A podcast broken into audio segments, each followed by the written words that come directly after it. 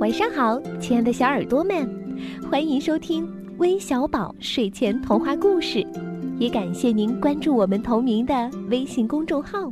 我是珊珊姐姐。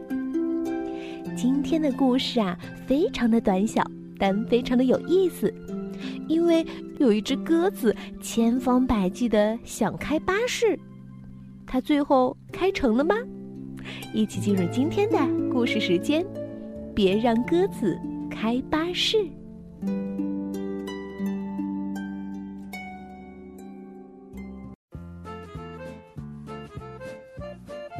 嗨，我是那辆巴士的司机。听好了，我要离开一小会儿。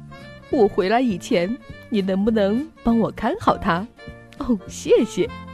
哦，还有，记住哟。别让鸽子开巴士。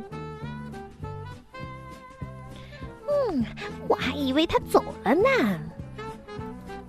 嘿，我能开那辆巴士吗？哦，求求你，我会很小心的。我跟你说，我转转方向盘就行。我的表哥赫伯几乎每天都开辆巴士。嗯，真的。呜呜，嘟嘟，滴滴，呜，鸽子开车喽！嗯，不行，哦，我什么事儿也做不成。嘿，我有个好主意，哦，我们来玩开巴士游戏吧。我先玩。哦，求你了，就在这条街上转一圈儿。哦，我会做你最好的朋友的。嗯，给你五块钱怎么样？嗯，不公平。我打赌，你妈妈都会同意的。哼，有什么大不了的？不就是一辆巴士吗？你知道的。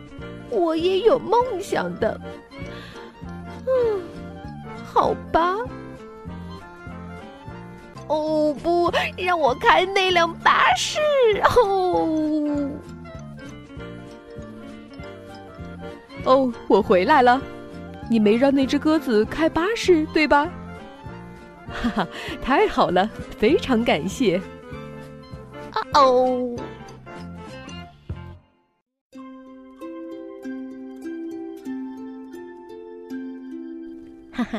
瞧这只可爱的小鸽子，使出了浑身解数，还是没有如愿以偿。不过，它完全可以闭着眼睛来想象自己开卡车时的幸福模样。